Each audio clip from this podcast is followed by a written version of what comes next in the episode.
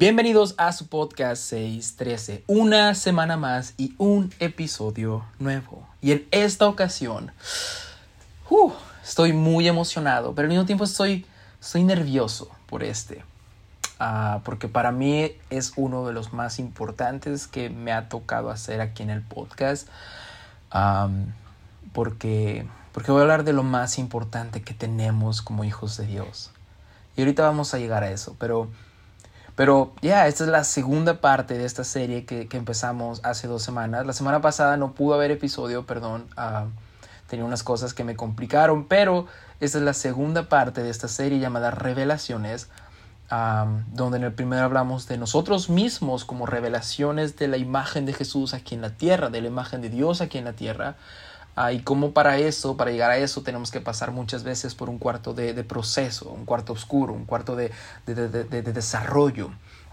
Pero en esta parte, en esta segunda parte, quiero hablar de lo que considero, y no solamente yo, sino la Biblia nos enseña que es la revelación más grande que podemos tener como hijos de Dios. Estoy hablando de la revelación del nombre. Pareciera, pareciera que no es tan importante hablar de esto, pero pero la Biblia nos enseña vez tras vez tras vez que de verdad es importante. Que de verdad es importante y que no todos alcanzamos a, a tener esta revelación. Nos conformamos con algo que ya sabemos, con algo que pensamos entender, pero, pero quedamos a las puertas, ¿no? Y, y creo que creo que solamente es tomar eso que Dios nos ha dado para entender esa revelación. Dios no la esconde solo porque sí, sino que nos la da y está y solo nosotros tenemos que verlo y tenemos que agarrarlo con la mano para entender esta revelación hermosa y, y esta revelación es la revelación del nombre. Pero ahorita vamos a hablar de eso. Solamente quiero empezar de nuevo agradeciendo a cada uno de ustedes que, que se sigue tomando el tiempo de, de escuchar estos episodios, de compartirlos, de etiquetarme en Instagram, ¿no? De verdad se siente muy bonito porque, porque al final del día sé que Dios está hablando a nuestros corazones. Esta es la principal meta de este podcast, de este proyecto, que Dios hable a nuestras vidas. Y los, los, sigo animando a que si es de bendición para sus vidas, sigan, sigan escuchando este proyecto, sigan apoyando este podcast. Uh, se los agradezco infinitamente. Aprecio mucho cada vez que ustedes comparten el episodio. No solamente en mis redes sociales que yo lo pueda ver, no. Si ustedes tal vez no me quieren decir que lo compartieron, pero lo comparten con alguien que creen que les va a servir, que les va a ayudar, de verdad, lo aprecio demasiado y al final, mientras la palabra de Dios siga expandiéndose y siga llegando a más lugares, es la meta de este proyecto de verdad. Y lo agradezco y los invito a que lo sigan haciendo, que sigan escuchando este podcast y que lo sigan compartiendo con quien ustedes crean que, que les va a ayudar, que les va a servir y que tal vez Dios tiene una palabra para ellos. Tal vez Dios tiene algo que decirles, tal vez Dios quiere darles ánimo o en esta ocasión tal vez Dios les quiere dar revelación. Y pues ya para empezar, para no tomar más tiempo, para, para no alargarme más, ¿Te parece si comenzamos esta segunda parte de esta, de esta serie llamada Revelaciones?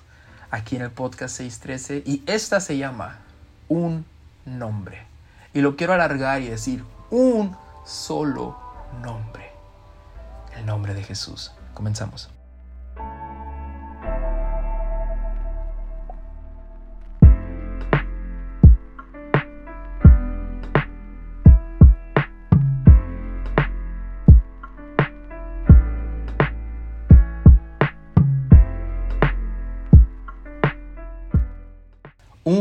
Nombre, un solo nombre.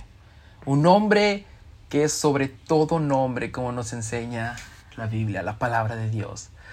Uh, como dije al principio en el intro de este episodio, pareciera, pareciera, pareciera que no es tan importante hablar de esto, ¿no? Porque, porque todo mundo conoce el nombre de Jesús.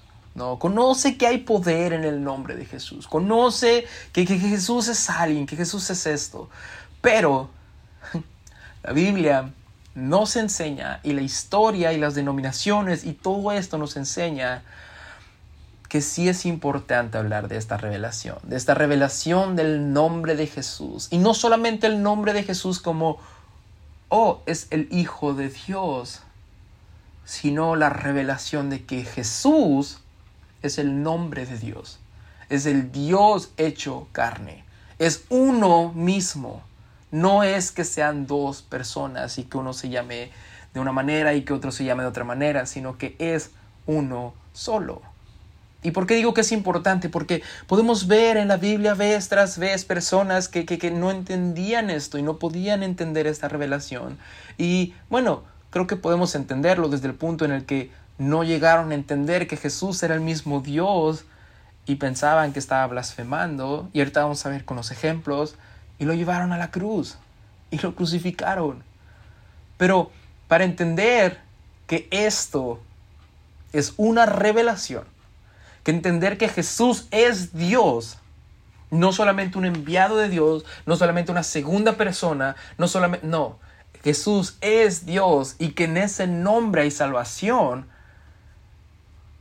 vemos que eso viene por medio de una revelación. Podemos estudiar todo lo que queramos la Biblia. Podemos estudiar libros y libros y libros pudiéramos viajar al pasado a vivir todo este periodo donde Jesús hacía su ministerio, pero si no tenemos la revelación, no lo vamos a poder entender. Y para eso tenemos el ejemplo más claro, y creo que tú sabes de quién estoy hablando, de Pablo. Pablo que entendió la revelación, Pablo que entregó su vida completa al Evangelio, Pablo que como lo veíamos en el episodio de ¿Qué tienes en tus manos? se hizo esclavo de Jesucristo porque añoraba tanto esta revelación, la amaba tanto, se sentía tan, tan, tan alegre que había podido entender la revelación y recibirla, que dio su vida por esto. Pablo, que antes de recibir la revelación, tenía otro nombre y se llamaba Saulo. Y Saulo cometió atrocidades en contra de los seguidores de Cristo cometió atrocidades en contra de aquellos que predicaban de, que Jesús era Dios, de que este era el mismo Dios que se le había presentado a Moisés miles de años atrás, que Él era Dios. Saulo iba de camino a Damasco cuando recibió esta revelación. Y lo podemos ver en Hechos 9, cuando decía Saulo, respirando aún amenazas y muerte contra los discípulos del Señor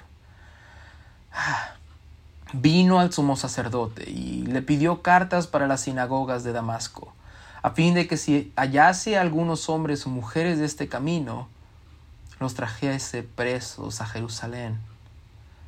Mas yendo por el camino, aconteció que al llegar cerca de Damasco, repentinamente, porque a veces así es la revelación, llega de repente, repentinamente Repentinamente le rodeó un resplandor de luz del cielo, y cayendo en tierra oyó una voz que le decía, Saulo, Saulo, ¿por qué me persigues? Mm. Y aquí tenemos que notar que Saulo reconoció la autoridad que venía de esa voz.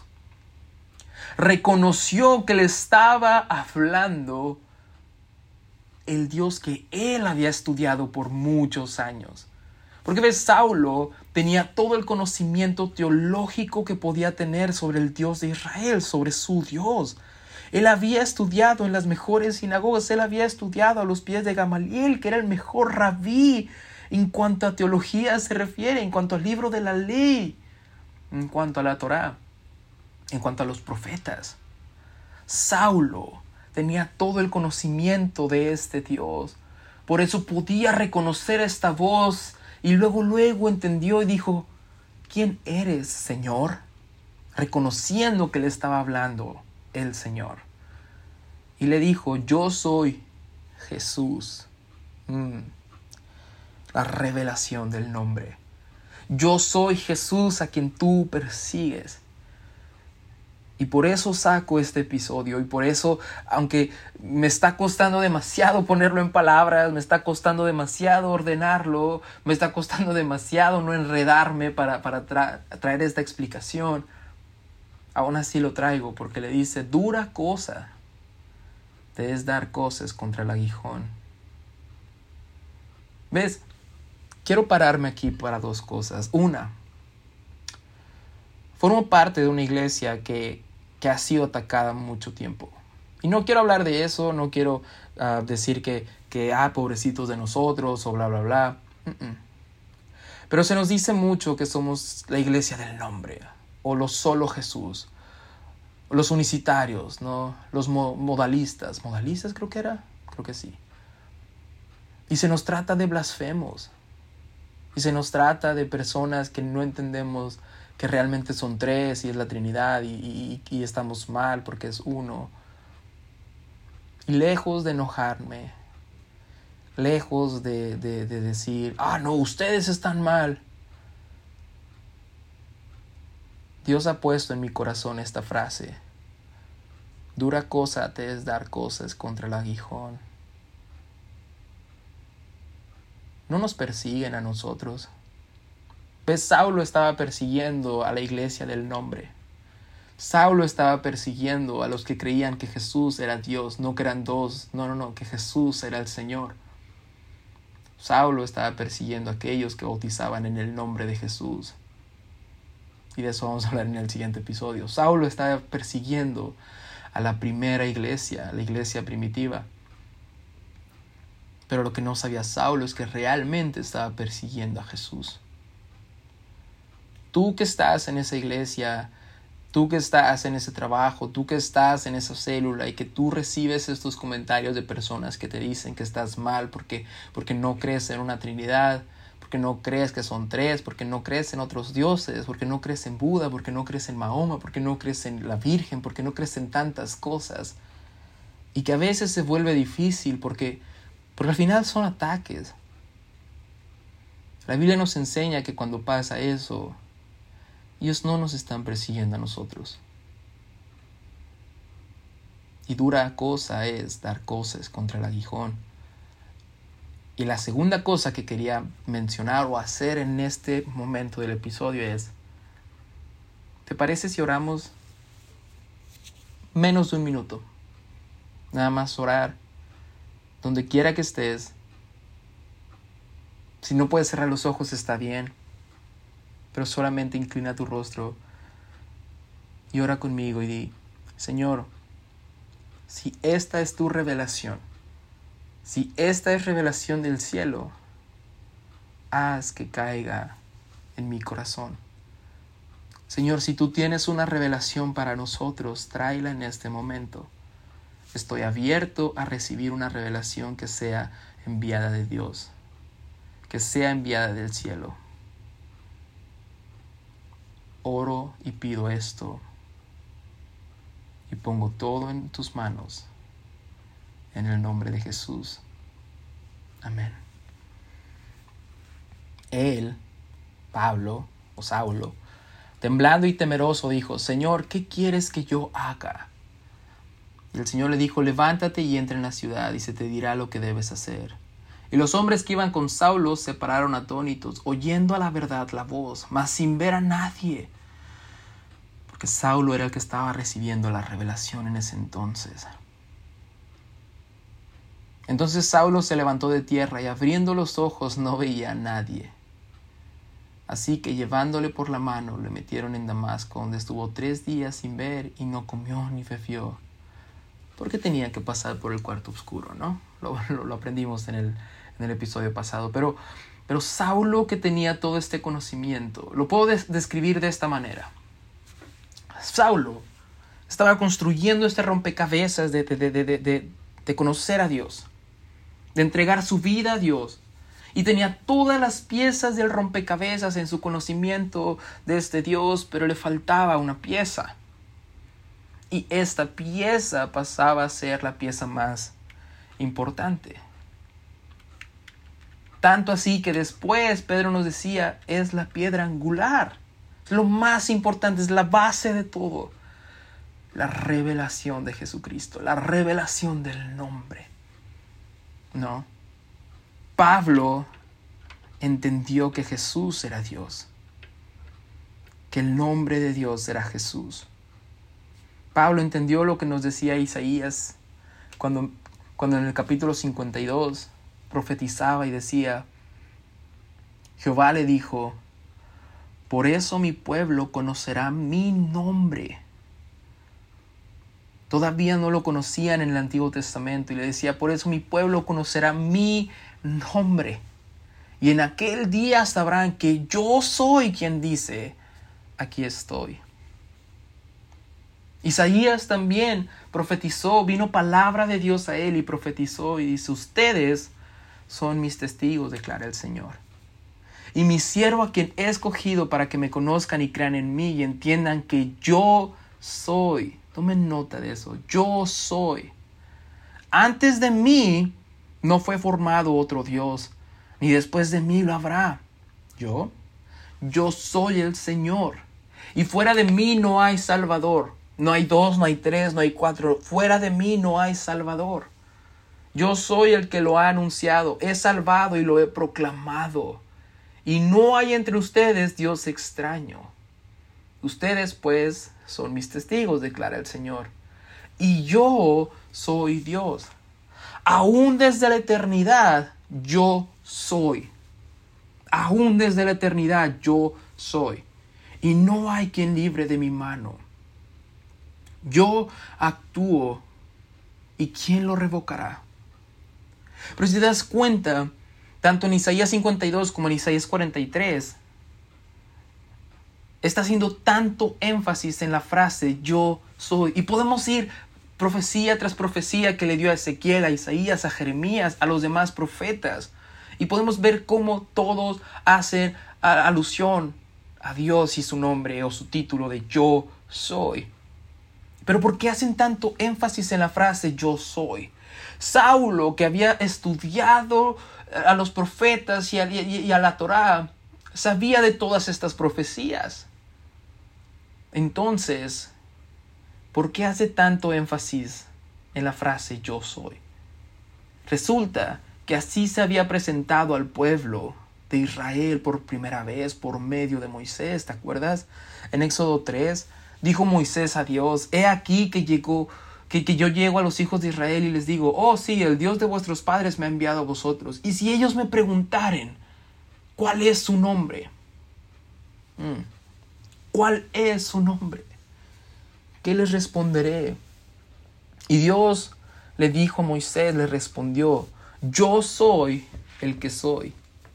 Y dijo, así dirás a los hijos de Israel, yo soy me envió a vosotros porque todavía tenía que pasar por un proceso para que ellos vieran cómo era este Dios con ellos, cómo era el verdadero Dios con ellos. Por eso se, representaba a ellos como el yo soy, porque ellos necesitaban un liberador y Dios les, decía, yo soy su liberador. Ellos querían después un rey y Dios les decía, es que yo soy su rey.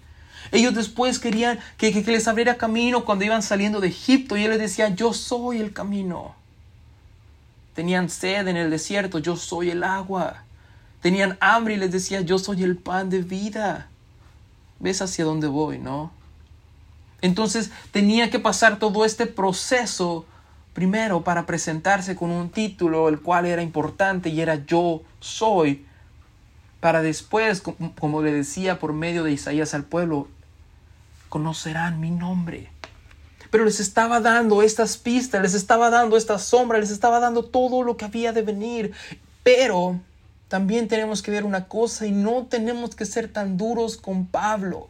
No tenemos que ser tan duros con los fariseos, no tenemos que ser tan duros con aquellos que no entendieron esto, porque, porque la realidad es que no empataba la teología y el estudio que tenía Pablo sobre Dios con todo esto que estaba viniendo. ¿Por qué? Porque así como decía Isaías, no hay otro Dios fuera de mí, no hay dos, no hay tres. Ellos sabían todo el tiempo que, que había solo un Dios y que fuera de Él no hay otro. No es que había dos, no es que había tres. Y lo podemos entender mejor aún en los mandamientos cuando Él, Dios, le dice a Moisés, dile a mi pueblo lo primordial de todo Oye Israel, el Señor vuestro Dios, uno es. Por eso no empataba la teología, por eso Saulo no podía dar su brazo a torcer. Por eso Saulo no podía admitir que Jesús era Dios, porque entonces quería decir que había dos dioses. Es el Padre y el Hijo, son dos personas completamente diferentes, pero Dios me dijo que era uno. ¿No? Pero hablaré un poquito más en el siguiente episodio de este mandamiento. Y veremos un poquito el hebreo original, por si me dices, ah, pero hay que... Ya, hablaremos un poquito del hebreo original. Pero bueno, en Isaías Dios nos prometía que conoceríamos su nombre, ¿no? No sus títulos, porque hasta ahorita solo se había presentado por medio de títulos que era lo que iba a hacer con el pueblo de Israel. Jehová Jireh, el proveedor, el sanador, el libertador, la bandera, el estandarte. Pero ya no íbamos a conocer los títulos, sino su nombre. Y ya teníamos pistas y sombras y profecías sobre esto en estas interacciones con Moisés. Yo soy el que soy. Diles a mi pueblo que el yo soy te ha enviado. Pero de repente, de repente viene el cumplimiento en otra profecía que también nos decía Isaías, en el nacimiento de un bebé el nacimiento de un niño, un bebé que debía pasar por el cuarto oscuro, como lo dijimos en el episodio pasado, un bebé que también era el cumplimiento de otra profecía dada por Isaías, cuando por medio de él Jehová le decía al pueblo, porque un niño nos es nacido, un hijo nos es dado, y el principado sobre su hombro. Y aquí podemos entender o parar un poquito para entender, tenemos que partir de la idea, Jesús perdón, Dios, que es el mismo, pero ahorita vamos a hablar de Jesús, Dios uno es. ¿Ok? Solo es uno. Y se llamará su nombre admirable, consejero, Dios fuerte, Padre eterno, príncipe de paz. Todavía no les revelaba el nombre, pero les revelaba todo lo que iba a encerrar ese nombre.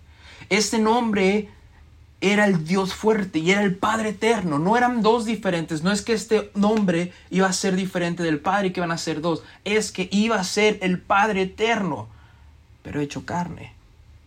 E iba a ser Padre, Rey, e iba a ser príncipe. Todo en un solo nombre. Lo dilatado de su imperio y la paz no tendrán límite sobre el trono de David y sobre su reino disponiéndolo y confirmándolo en el juicio y en justicia desde ahora y para siempre. El celo de Jehová de los ejércitos hará esto.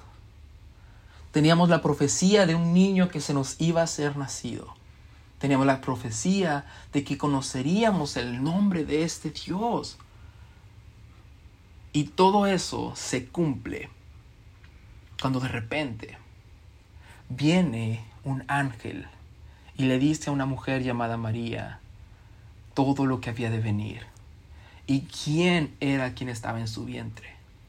Pero lo vemos en Mateo 1 del 20 al 24, cuando este ángel se le presenta a José, el esposo de María, o bueno, el que era pareja de María.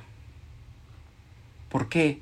Porque él ya quería dejarla porque él no, entendía lo de ese niño, él, no había conocido a su esposa, cómo es que ella estaba embarazada.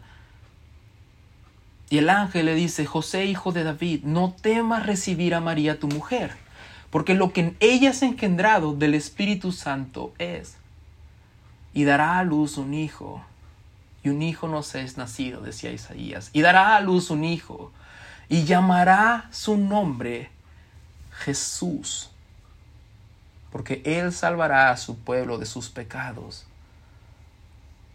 Todo esto aconteció para que se cumpliese lo dicho por el Señor por medio del profeta cuando dijo, He aquí una virgen concebirá y dará a luz un hijo y llamará su nombre Emanuel, que traducido es Dios con nosotros. No, Dios envía a alguien, Dios envía a su Hijo, Dios con nosotros. El mismo Dios que está en los cielos y que siempre ha estado sentado en el trono de gloria, ahora está con nosotros. Ahora camina entre nosotros. Ahora habla con nosotros. Ahora libera. Ahora lo podemos ver.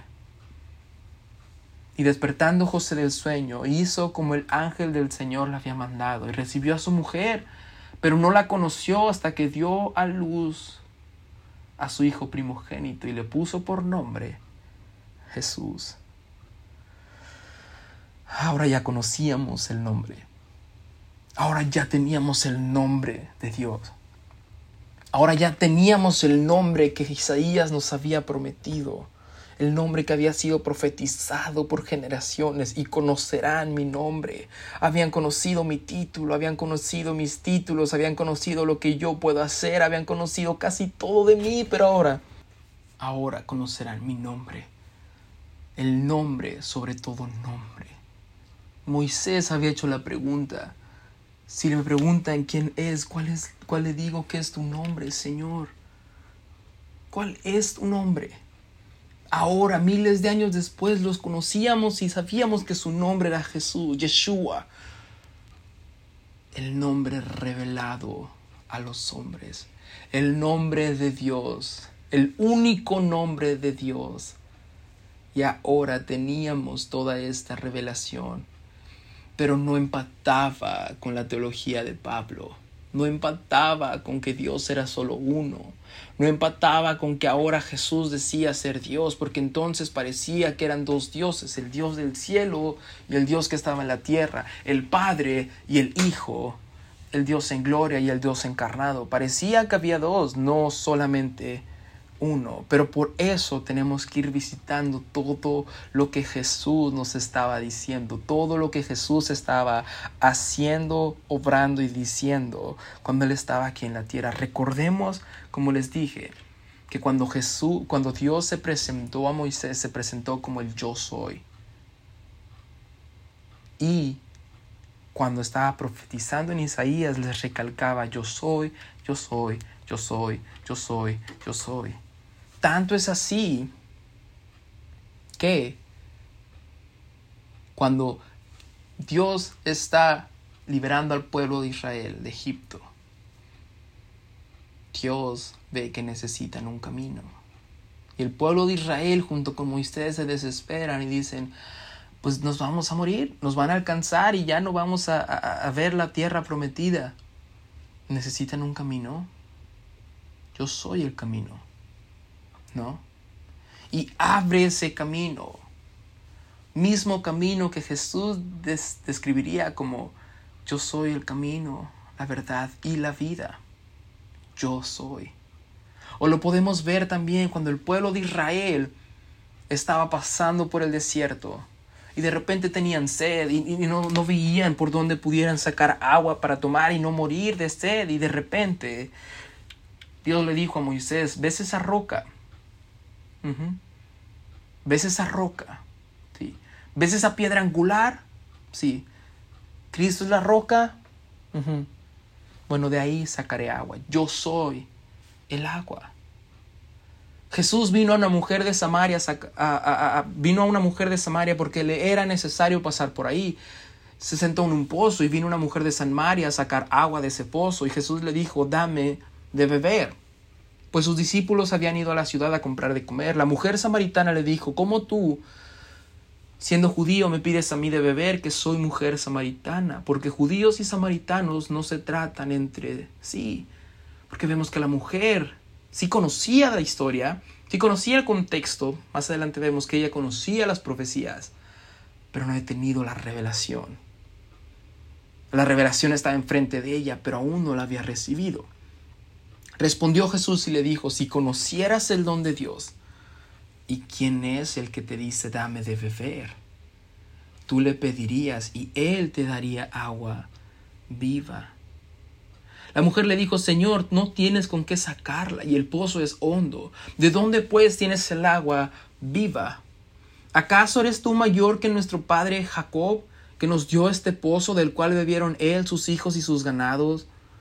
Respondió Jesús y le dijo, cualquiera que bebiere de esta agua volverá a tener sed, mas el que bebiere del agua que yo le daré, no tendrá sed jamás, sino que el agua que yo le daré será en él una fuente de agua que salte para vida eterna. La mujer le dijo, Señor, dame esa agua para que no tenga yo sed, ni venga aquí a sacarla. Jesús es el agua que sacia en el desierto. El pueblo tenía sed. Jesús les dijo, yo soy esa agua. El pueblo también tenía hambre y le dijeron a Moisés, vamos a morir de hambre. Y Dios concedió pan del cielo, pan del cielo, pan del cielo, pan que venía del cielo hacia la tierra. Como Dios que venía del cielo hacia la tierra. Emanuel, Dios con nosotros. Y en Juan 6 le dijeron a Jesús, ¿qué debemos hacer para poner en práctica las obras de Dios? Respondió Jesús y les dijo, esta es la obra de Dios, que creáis en el que me ha, el que ha enviado. Le dijeron entonces, ¿qué señal pues haces tú para que veamos y te creamos? ¿Qué obra haces? Nuestros padres comieron el maná en el desierto, como está escrito. Pan del cielo les dio a comer. Y Jesús les dijo, de cierto, de cierto os digo, no os dio Moisés el pan del cielo, mas mi Padre os da el verdadero pan del cielo porque el pan de Dios es aquel que descendió del cielo y da vida al mundo. Le dijeron, Señor, danos este pan siempre. Y Jesús les dijo, mm, yo soy el pan de vida. El que viene a mí nunca tendrá hambre, y el que cree en mí no tendrá sed jamás. Jesús es el agua, Jesús es el pan, Jesús es el camino. Y podemos ver que también cuando el pueblo de Israel estaba caminando por el desierto, el yo soy iba con ellos como una nube en el día, pero como una columna de fuego por la noche para que alumbrara el camino que iba a guiarlos cuando ellos no podían ver. Y otra vez Jesús les habló diciendo, yo soy la luz del mundo soy el que alumbra, soy el, eh, esa columna de fuego que siguieron sus padres para que llegaran al, al lugar prometido. Yo soy esa luz. El que me sigue no andará en tinieblas, sino que tendrá la luz de la vida, agua de vida, pan de vida, luz de la vida. Entonces, y aquí comenzamos a entender. Porque ves, he estado mencionando que Jesús estaba hablando también del Padre, del Padre, del Padre, del Padre. Eso no quiere decir entonces que sean dos. Hmm. Entonces los fariseos le dijeron, tú das testimonio acerca de ti mismo, tu, testimonio no es verdadero. Respondió Jesús y les dijo, aunque yo doy testimonio acerca de mí mismo, mi testimonio es verdadero, porque sé de dónde he venido y a dónde voy. Pero vosotros no sabéis de dónde vengo ni a dónde voy. En otras palabras, no han sido llenos de esta revelación. No se les ha revelado que yo soy la profecía cumplida. Yo soy Emanuel. Dios con ustedes. Yo soy Dios hecho carne. Vosotros juzgáis según la carne. Yo no juzgo a nadie. Y si yo juzgo, mi juicio es verdadero. Porque no soy solo yo, sino yo y el que me envió, el Padre. Y ves, está diciendo otra vez que son dos. Él y el Padre. ¿Ves? Si no, diría Jesús, yo soy. Y yo me mandé. Pero era para que entendieran la doble naturaleza de Jesucristo. 100% Dios, 100% humano. Y para eso tenemos que ir a cuando Felipe, uno de sus discípulos, le dijo, Señor, muéstranos al Padre. Muéstranos al Padre y nos basta. Estás hablando del Padre. Enséñanos quién es el Padre. Porque nosotros pensábamos que Dios era uno y ahora hay un Padre y un Hijo. Son dos. Muéstranos al Padre. Y nos basta. Te creemos. Entendemos que eres Hijo de Dios. Entendemos que eres Dios. Entendemos la revelación. Muéstranos al Padre. Y Jesús les dijo, tanto tiempo hace que estoy con vosotros. ¿Y no me has conocido, Felipe? Tanto tiempo que estoy con vosotros y no me has conocido? Has estado siguiendo una religión que te está alejando más y más y más y estoy ahí, estoy ahí, estoy ahí, no me has conocido. El que me ha visto a mí, ha visto al Padre. ¿Cómo pues dices tú, muéstranos al Padre? ¿No crees que yo soy en el Padre y el Padre en mí? Las palabras que yo os hablo no las hablo por mi propia cuenta, sino que el Padre que mora en mí, Él hace las obras. Felipe, ¿por qué me pides que te enseñe al Padre como si fuera alguien más? Si yo soy Él el que está hablando contigo. La mujer en el pozo le decía, yo sé, yo sé que habrá de venir.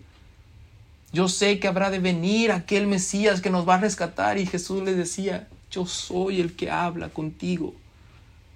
Yo soy el que estás esperando. No son dos, yo soy. La misma voz que se le presentó a Moisés, ahora está hablando contigo. Felipe, yo soy. Y si regresamos a cuando le estaba diciendo eso, y si yo juzgo, mi juicio es verdadero, porque no soy solo yo, sino yo y el que me envió el Padre.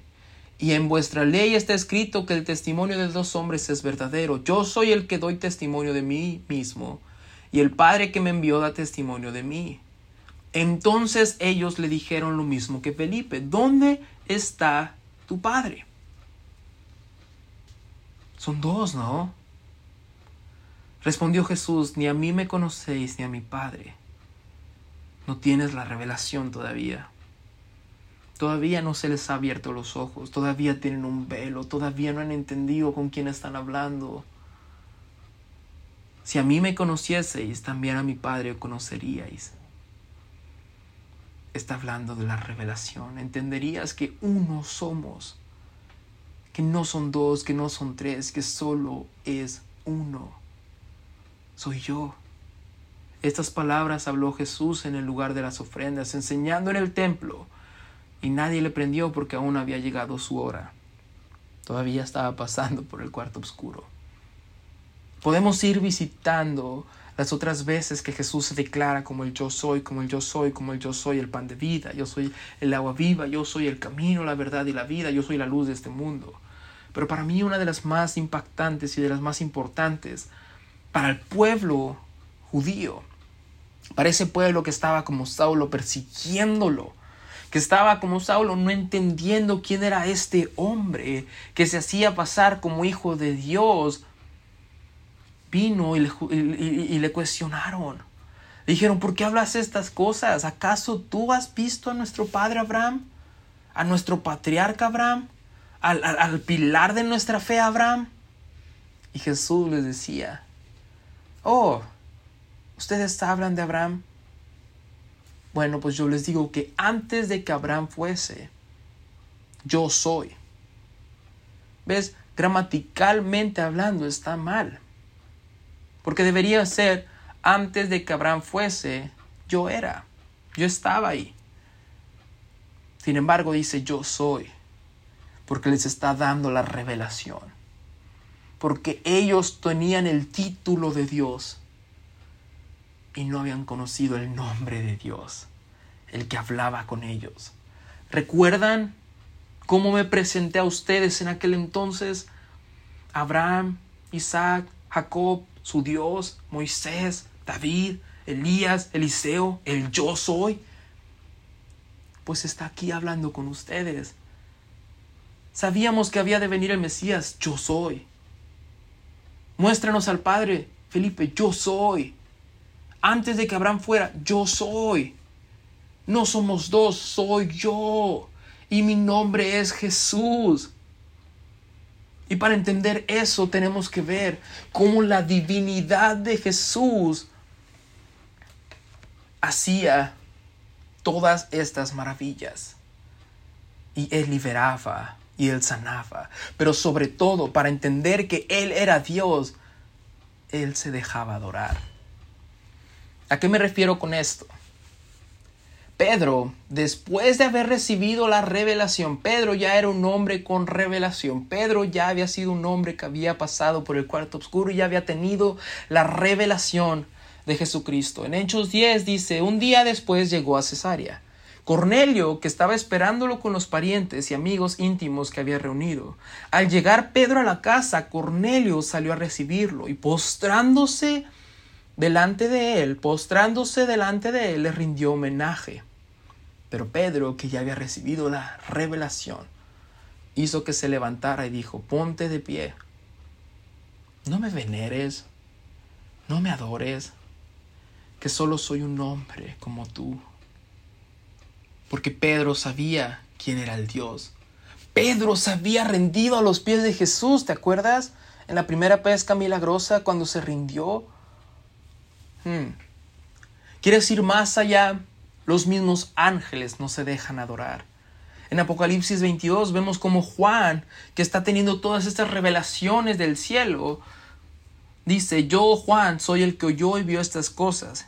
Y después, que, después de que las hube oído y visto, me postré para adorar a los pies del ángel que me mostraba estas cosas. Pero él me dijo, mira, no lo hagas, porque yo soy consiervo tuyo, no me adores. Yo soy consiervo tuyo de tus hermanos los profetas y de los que guardan las palabras de este libro. Adora a Dios. Él es el único al que debes adorar. A Dios solamente Él merece la adoración, solamente Él va a aceptar esa adoración.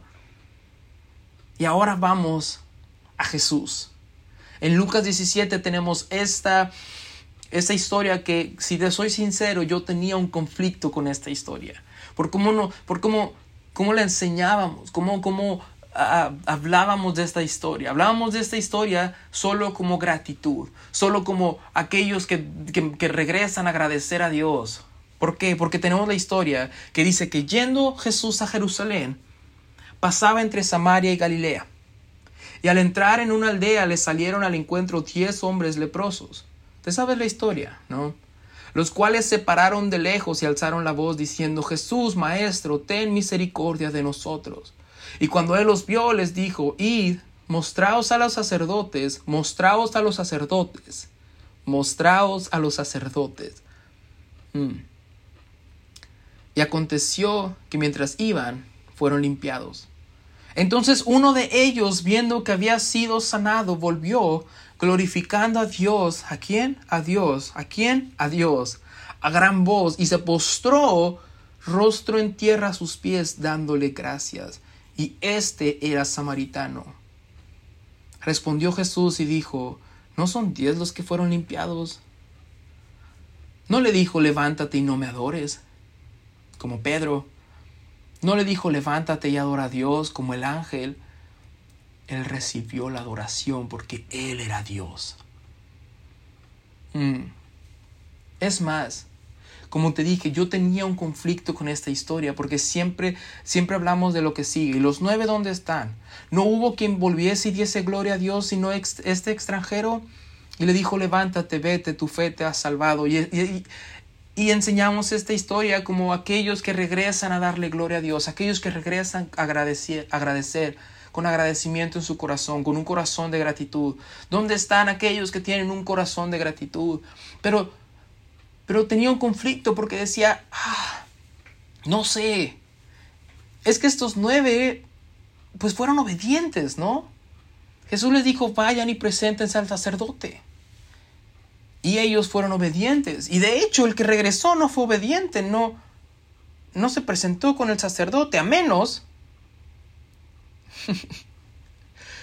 a menos que en el camino fuese sanado.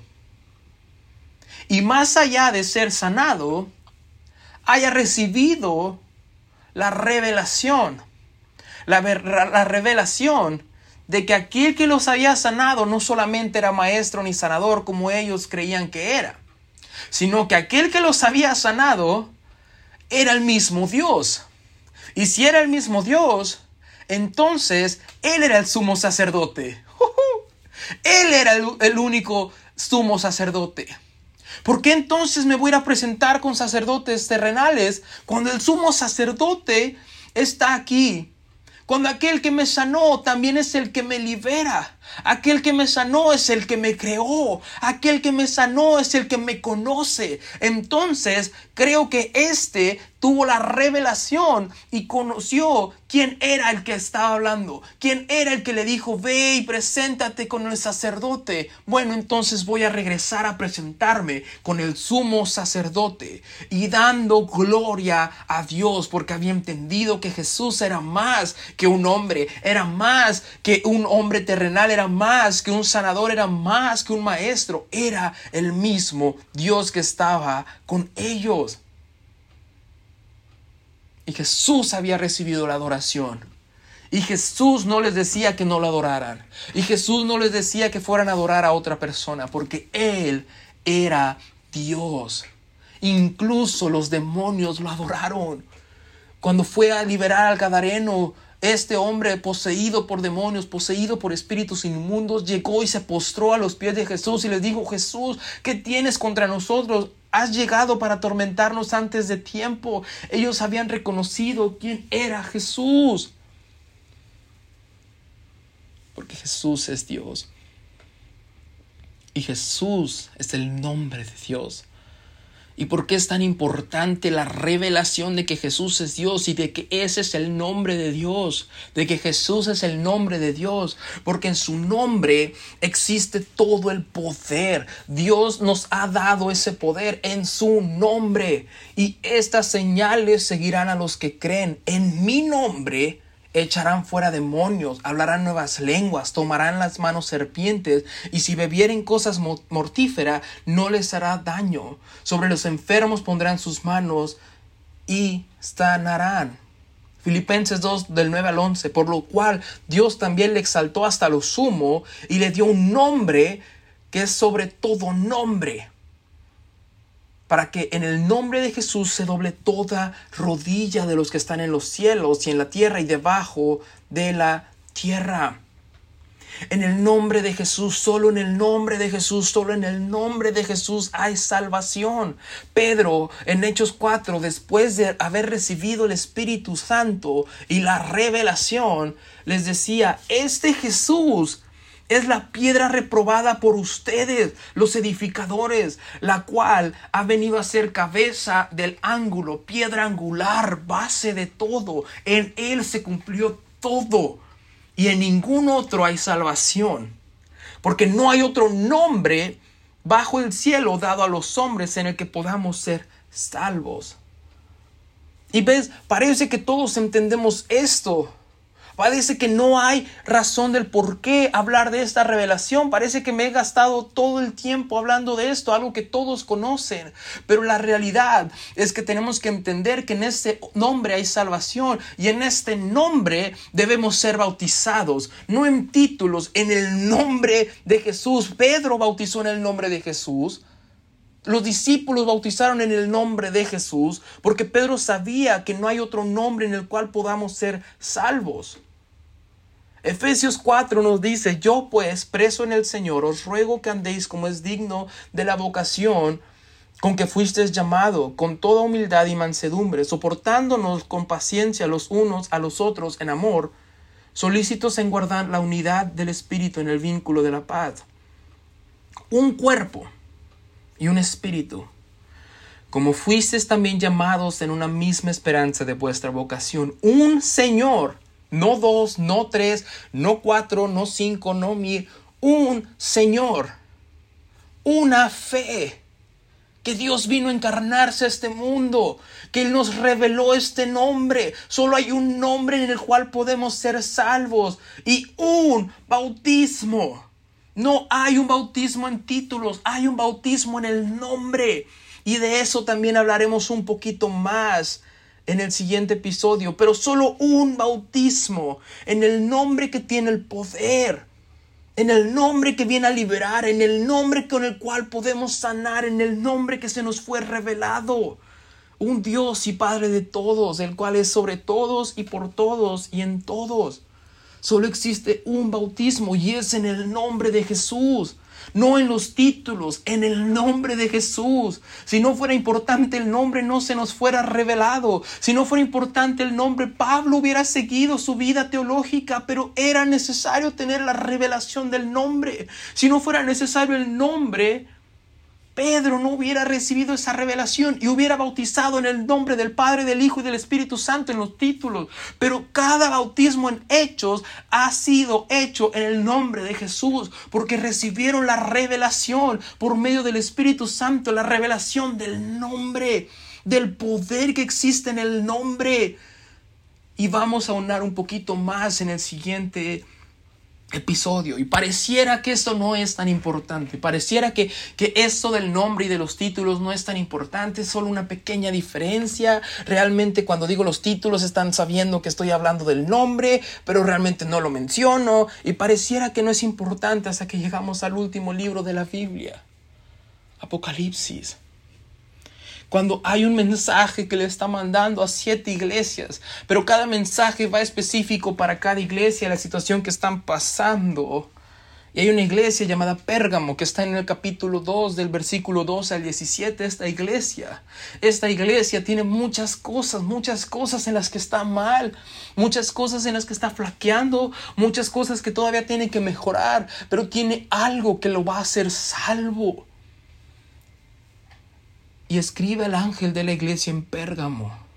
El que tiene la espada aguda de dos filos dice esto. Yo conozco tus obras y dónde moras, dónde está el trono de Satanás, porque para entender eso tenemos que entender el contexto de Pérgamo. Pérgamo estaba justamente en una zona donde había tantas y tantas y tantas y tantas y tantas religiones paganas y tantos y tantos y tantos dioses paganos y ellos eran muy idólatras y entonces había un trono el cual era el trono para un dios y este dios era Balaam por eso le dice ¿dónde está el trono de Satanás? Pero retienes mi nombre. Sé que estás batallando. Sé que hay muchas cosas. Sé que todavía hay cosas por mejorar, pero sabes, retienes mi nombre. Y no has negado mi fe. Ni aun en los días en que Atipas, mi testigo fiel, fue muerto entre vosotros. Y fue muerto porque él estaba predicando que solo hay un Dios y solo hay un bautismo y solo hay una fe y solo hay un Dios, un nombre, el cual es Jesús, pero retienes mi nombre. Tengo unas pocas cosas contra ti, que tienes ahí a los que retienen la doctrina de Balaam, que enseña a Balac a poner tropiezo ante los hijos de Israel, a comer de cosas sacrificadas a los ídolos y a cometer fornicación. Y también tienes a los que retienen la doctrina de los nicolaitas, la que yo aborrezco. Por lo tanto, arrepiéntete, pues si no, vendré a ti pronto y me encanta porque dice, y pelearé contra ellos. No contra ustedes, contra ellos. No contra ti, contra ellos. Contra aquellos demonios que se han levantado para hacerte caer contra ellos. Con la espada de mi boca contra ellos. ¿Por qué? Iglesia, alégrate, peleará contra ellos porque tú eres parte de la iglesia del nombre que retiene su nombre, aún en los días donde nos dicen blasfemos, aún en los días donde nos dicen Jesús solo, donde nos dicen que estamos mal por no adoptar una doctrina que no predica el nombre, que no bautiza en el nombre y que no enseña que en el nombre de Jesús existe todo y por todo fue creado por el nombre de Jesús, pero retienes mi nombre y retén mi nombre, arrepiéntete y pelearé contra ellos. El que tiene oído, oiga lo que el Espíritu dice a las iglesias. Al que venciere, daré a comer del maná escondido. ¿Te acuerdas quién es el maná? Y le daré una piedrecita blanca y en la piedrecita escrito un nombre nuevo, el cual ninguno conoce sino aquel que lo recibe aquel al que se le ha revelado, aquel al que acepta la revelación, aquel que acepta la revelación como un odre nuevo y entiende que ese nombre es el nombre sobre todo nombre. Es el nombre sobre el cual solamente hay salvación. Es el nombre que se nos fue revelado y es el nombre en el cual debemos bautizar. El nombre de Jesús. Retén ese nombre. No lo dejes ir por nada de este mundo. Guárdalo como tu tesoro más preciado. Guárdalo como lo mejor que te han dado en esta vida. Y vencerás. Retén esa revelación. Predica de esa revelación. Enseña de esa revelación. Para que la gente entienda que Jesús es Dios y que solo en Jesús hay salvación.